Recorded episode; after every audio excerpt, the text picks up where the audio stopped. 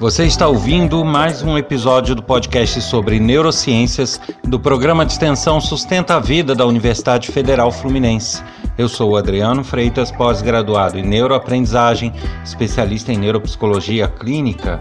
Neste episódio, o assunto é crianças e jovens com transtornos, déficits e normais. Tratamento bonito ou eficaz?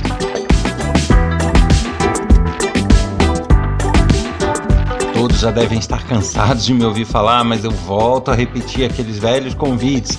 O primeiro para visitarem o meu site www.adrianofreitas.com, que tem informações sobre meus projetos, links para canais onde há trechos de aula, palestras e outros materiais sobre as neurociências. Está aí o endereço, é www.adrianofreitas.com. E também ressaltando aquele convite para participarem do podcast. Qualquer pessoa pode enviar uma mensagem com críticas, dúvidas, sugestões, elogios. Isso pode ser feito através do e-mail podcast@sustenta-vida.com ou então pelo WhatsApp código 22 99 222 1003. O assunto dessa semana, que é um tema com um título até longo, foi motivado por do, dois fatos que eu observei nesta semana onde eu gravo esse episódio. Um na internet e outro na televisão. E como é de costume, eu sempre trago conhecimentos científicos nesse podcast, mas eu também, em alguns momentos, deixo claro né, que estou é, dando minha opinião a respeito de alguns assuntos. E nesse episódio é um caso misto. Eu trago alguns conhecimentos neurocientíficos mesclados com opiniões pessoais de tudo que eu acompanhei e estudei. E sabe, duas coisas me fizeram pensar e trazer esse tema, como eu falei. Uma foi um vídeo do apresentador Marcos Mion, que ele gravou e postou na internet, que onde ele fala do filho dele autista. E o outro é uma notícia que eu já sabia dela, mas que está sendo trazida à tona pela imprensa nessa semana é, de uma criança que foi retirada da mãe por ter sido levada a um terreiro de candomblé. Mas por que desse assunto? Porque em ambos os casos nós temos diversas pessoas e em um caso específico do autista, até entre aspas especialistas nisso ou naquilo, dando opiniões, fazendo cobranças e na verdade, isso é o tipo da coisa que incomoda, porque que eu costumo dizer é muito fácil para as pessoas falarem, criticarem ou emitirem opinião, quando na verdade não são elas que aturam os resultados das decisões. É muito fácil um educador virar e criticar uma forma como a criança está sendo educada se esse educador não é a pessoa que está educando ou está sabendo o que está acontecendo de fato com aquela criança. Da mesma forma, não é, não é esse educador que depois vai aturar a criança em casa. Então, há uma série de situações aí envolvidas. Então, assim, é, é, muito fácil as pessoas falarem por que, que eu trouxe esse termo tratamento bonito ou eficaz. Por quê? Porque as neurociências já comprovam que muitas coisas que são ditas como bacanas, bonitas de serem feitas, nem sempre são as mais eficazes para solucionar um problema ou para cuidar de uma certa situação.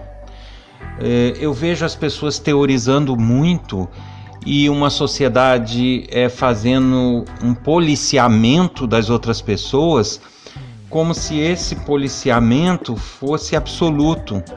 E muitas vezes ele é baseado apenas em opiniões políticas, ideias, filosofias, mas cientificamente falando, nem sempre isso que eles defendem é o mais eficaz. Então, por isso esse tema. Será que o que está sendo levado para a nossa sociedade, o que, o que estamos sendo empurrados a fazer e nos comportar, é de fato mais eficaz, é de fato o melhor para a educação, para o desenvolvimento, para os relacionamentos interpessoais? Será? se realmente tivéssemos uma educação muito boa com, esse, com todos esses conceitos que são apresentados, eu já falei isso no outro episódio, a gente não estaria sempre nas últimas posições das avaliações internacionais, como o PISA, por exemplo. Isso demonstra claramente que a nossa educação é ruim. É ruim. Porque os resultados que ela promove não são bons. Você pode ter ótimas teorias, ótimas legislações, mas na prática isso é suficiente? Será que estamos de fato sabendo lidar com a criação e o desenvolvimento de crianças e jovens? Então, é, eu vim trazer isso, eu vou falar de cada caso em especial e dizer por que Deus está falando isso. Né? Eu, eu só, só queria pontuar isso, sabe? Que nem sempre o que é, entre aspas, aí, politicamente correto, o que é filosoficamente correto, o que é pedagogicamente bonito, o que as pessoas acham que é bacana, nem sempre é o que dá o resultado, nem sempre é o que funciona. E isso a ciência prova. Em vários momentos, a ciência é capaz de dizer: não, isso daí, pura e simplesmente não. Mas isso significa que todas essas teorias, todos esses conceitos são invalidados? De forma alguma. Eu também já falei sobre isso. O que nos falta enquanto sociedade é uma conversa multidisciplinar e canetadas ou definições políticas ou definições é, de estrutura educacional que sigam uma conversa multidisciplinar. Se a gente ouve na hora da, de definir as regras de, e, e do que é ideal para a formação e criação de crianças e jovens, se a gente ouve apenas educadores, ok, teremos teorias maravilhosas de educação. Porém, educadores são especialistas em comportamento humano? Não. Eles são habilitados a definir como as pessoas se comportam e reagem a certas situações ou que devam ser tratados em certas situações? Não. Por mais boa vontade que tenham, por mais que estudem, não são as pessoas, os profissionais que trabalham com isso. Por outro lado, se a gente escuta psicólogos e psiquiatras, ok, teremos uma visão de comportamento, mas teremos uma visão pedagógica? Não. Teremos uma visão clínica, neurobiológica? Não. Também teremos uma visão parcial.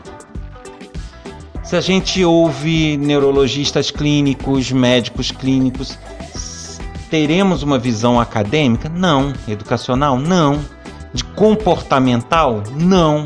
Cognitiva? Não. Teremos uma visão puramente clínica, estruturalmente clínica.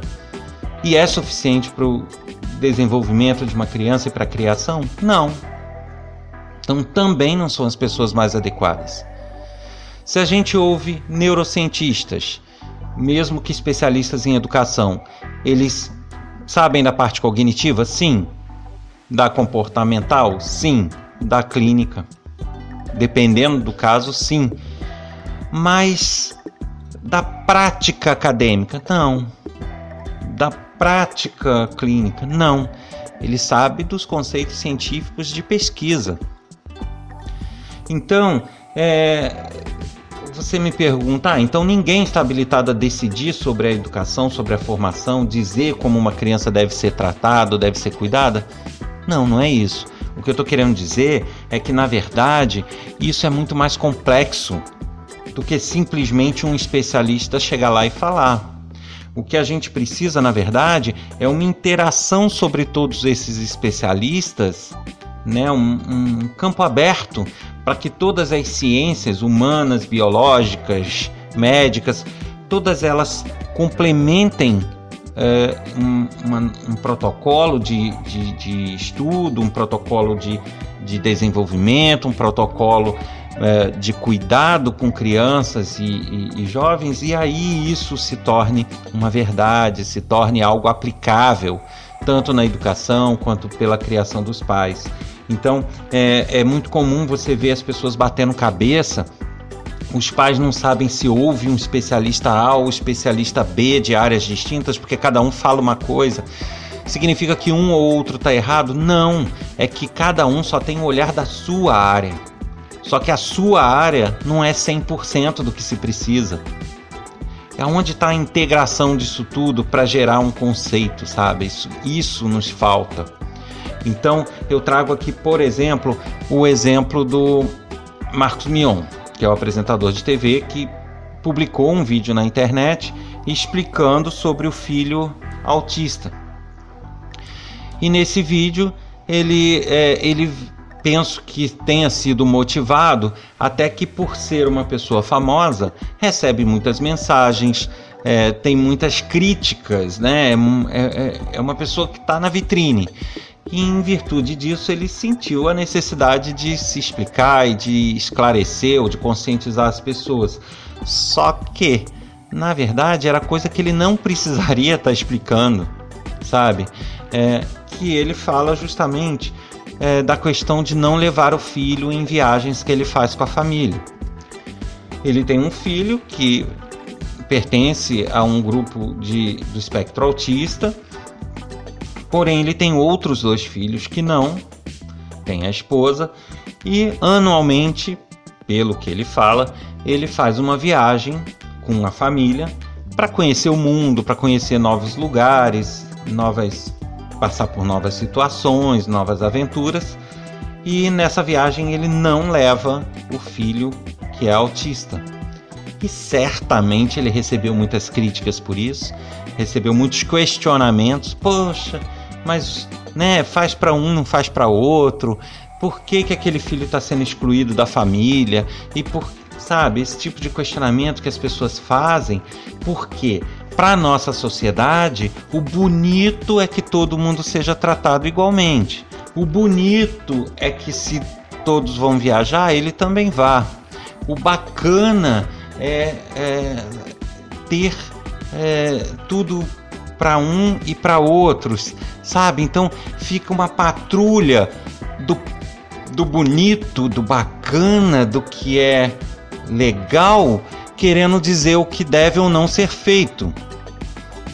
Só que no caso dele, ele está correto, sabe?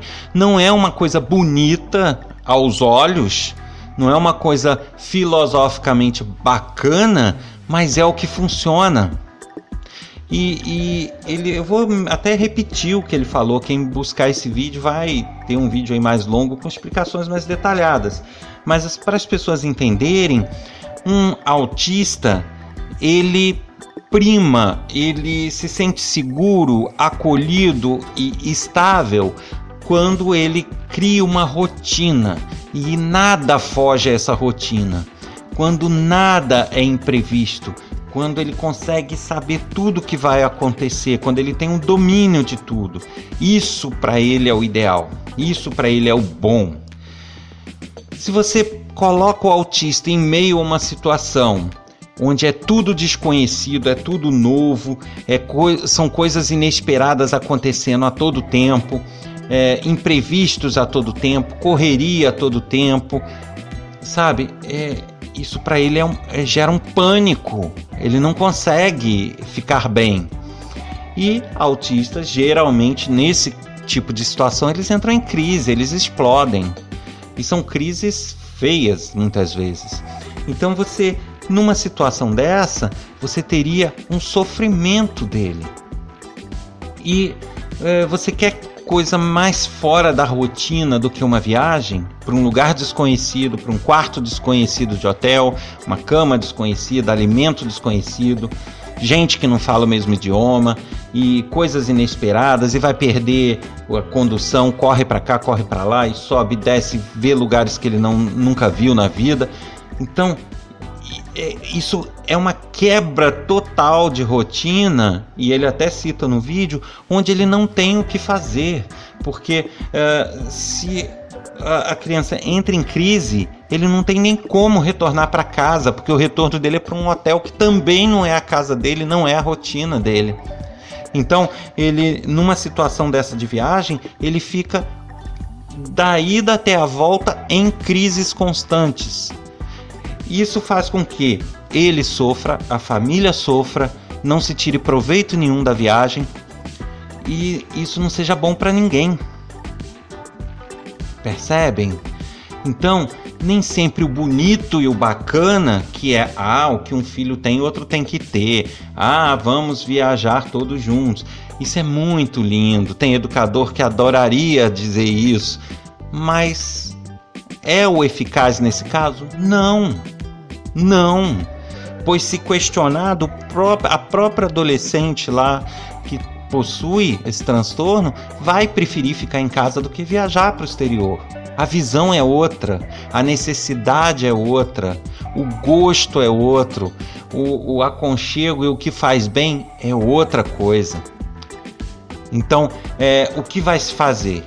Vai alterar toda a vida da família, deixar as outras duas crianças sem aproveitarem uma oportunidade que elas têm em função daquela? Vai levar aquela e causar o sofrimento generalizado e ninguém vai aproveitar nada? Então, o que fazer? Sabe, é muito fácil cobrar as pessoas nesse tipo de situação, mas é mas não são essas pessoas que cobram que estão lá convivendo, vivendo e, e sabendo disso tudo.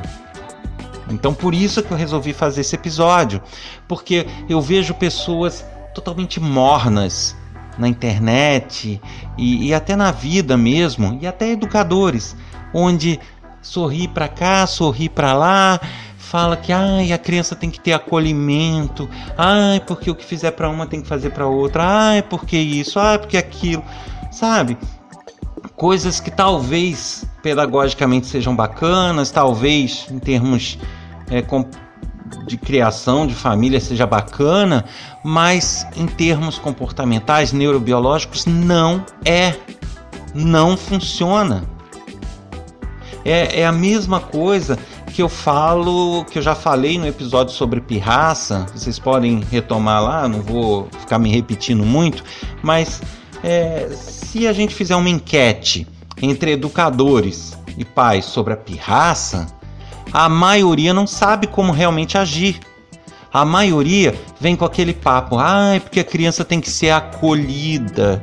É, a pirraça é porque é uma explosão de sentimentos. Muitas vezes ela está angustiada com alguma coisa. Eu já vi pais e, e profissionais de comportamento falando isso.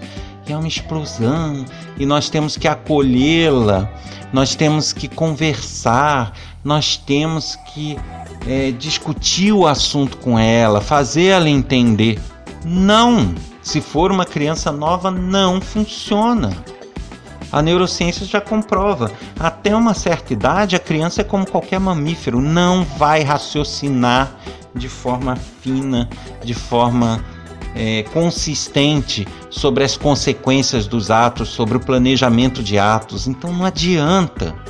É bacana? É bacana. Aos olhos da sociedade dos outros é bonito? É bonito. Mas funciona? Não. Entendem por que do título bonito ou funcional? Porque nem tudo que é bonito e que é defendido por certos profissionais como sendo o, o ótimo é o que realmente funciona. E eu repito, estou colocando a culpa nesses profissionais? Não, mas na falta da multidisciplinaridade a falta de uma conversa entre todas as áreas para que se chegue a uma conclusão do que realmente é eficaz e que isso possa ser aplicado com eficiência na educação, em casa. Então as pessoas, os pais, não têm uma orientação adequada, porque cada profissional que ele procura vai emitir uma opinião diferenciada. A educação muitas vezes é canetada por um profissional de uma área, quando é um profissional de uma área, não é um político então fica realmente muito difícil a gente ter uma sociedade que realmente cresce e se desenvolve de forma saudável. Uh, as crianças, elas precisam de acolhimento? Sim, por óbvio que sim. Elas precisam expressar os seus sentimentos, elas precisam exteriorizar as suas angústias? Sim, como falam por aí, sim. Mas elas precisam ter limites? Claro que sim. Então, determinadas pessoas defendem, não, ela tem que ser acolhida com carinho e tal. Só que não. Existem crianças que você só ficar na base do carinho, do acolhimento e da conversa, você vai perder o controle. Quando chegar na adolescência, você tá apanhando na cara. porque você perdeu completamente o controle, porque você não impôs limites rígidos, sabe? A gente tem que entender que há crianças e outras crianças, há indivíduos e indivíduos, cada um tem as suas características. Como eu já falei também, tem crianças eh, que são os, futuros psicopatas, que já nascem é, é, de uma forma inata com características psicopatas, né? Tecnicamente falando, no Brasil não se pode falar que uma criança é psicopata, porque, né, não pode, tal. Mas a partir de uma certa idade, sim. Então, é, mas o psicopata, por ser uma característica inata, ele passa pela fase de infância. Então a gente chama de transtorno de comportamento, transtorno mas, independente disso, é uma criança com características psicopatas. Então você vai fazer o quê? Vai tratar com acolhimento? Você vai apanhar. Você vai levar cuspida na cara. Você vai, sabe, sofrer de tudo. Não vai resolver o acolhimento. O que vai resolver? Limites. Limites sérios, rígidos.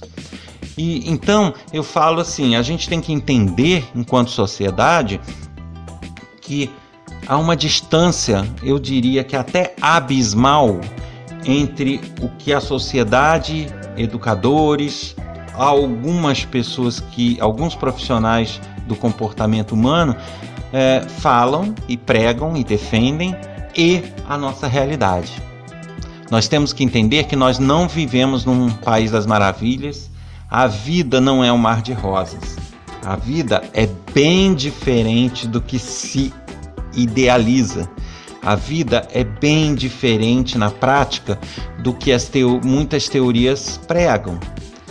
Então, é, você pode estar tá, é, levando um, uma teoria de acolhimento é, bacana, é bonito de se ver, mas funciona sempre? Não.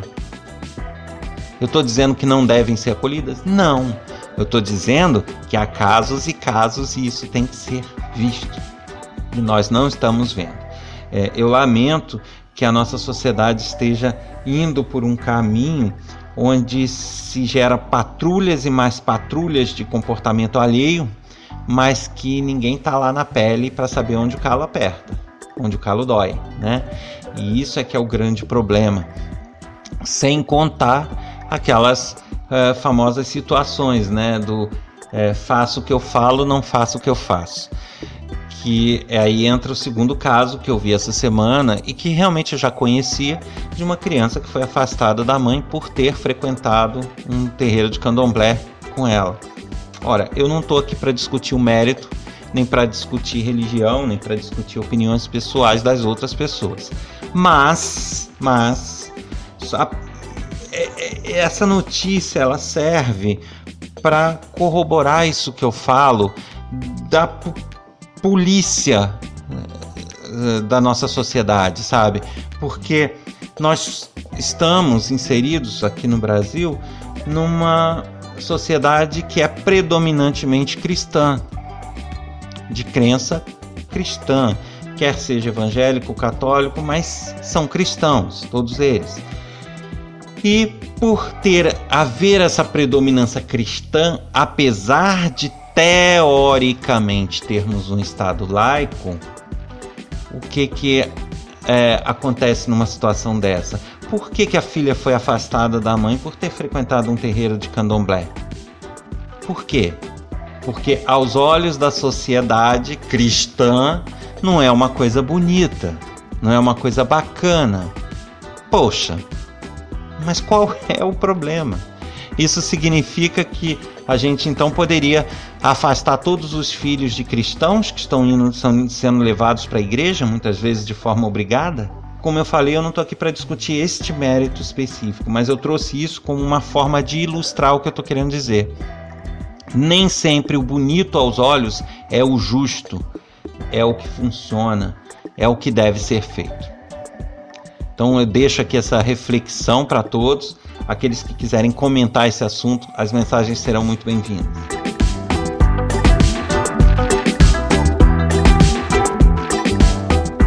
Você ouviu mais um episódio do podcast sobre neurociências do programa de extensão Sustenta a Vida da Universidade Federal Fluminense. Meu nome é Adriano Freitas, pós-graduado em neuroaprendizagem, especialista em neuropsicologia clínica. Para falar com a gente, enviando críticas, sugestões, comentários, dúvidas, basta enviar um e-mail para podcast@sustenta-vida.com ou mensagem de WhatsApp para o número 22 99222 1003. Encontro vocês na próxima semana. Até lá.